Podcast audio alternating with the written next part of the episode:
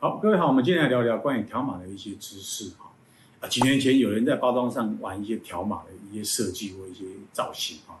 啊，当然那个是呃设计一个环节，可是我们现在来讲讲条码在真正的产品上面，其实它是充满了各式各样的商品必须要有条码哈。包括有些厂商他自己会列印他们自己的一些码，就是做一后台管理，或者做一些那个啊物流方面的管理哈。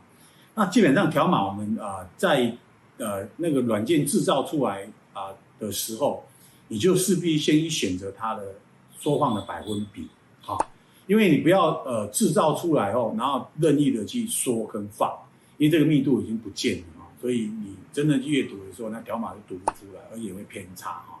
那呃，在条码制造出来就，其他旁边有一个净空范围，就需要你是白底或是干净的，不要有其他的物件去干扰它，然后又影响他的啊。判读跟那个阅阅读方面不不不方便哈，那像这个本身它条码制造出来，它把它完稿制成白底，留空的部分刚好把底色弄出来，其实这是合理，也可以阅读，都没有什么问题哈。那其实条码上有一个需要注意的，就是说，它在玩一些啊数字的时候，或是玩一些这种造型的时候，你不要轻易去把一条一条线或是两条线不小心就把它遮到，那就会啊。条码上会失真，啊，尤其我们是在圆形的瓶子上面的话，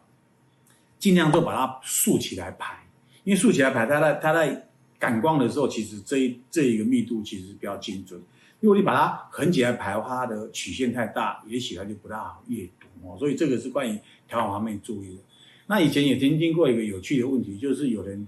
在完稿的时候，只有把条码下面那一排数字重新改过。而没有真正去制造一个新条码，所以当它印出来的时候，机器去阅读的时候，还是读出原来旧条码的这个信息，所以这样子是不对的。所以在完稿注意要重新制造一个新条码，才是正确的完稿制成。谢谢。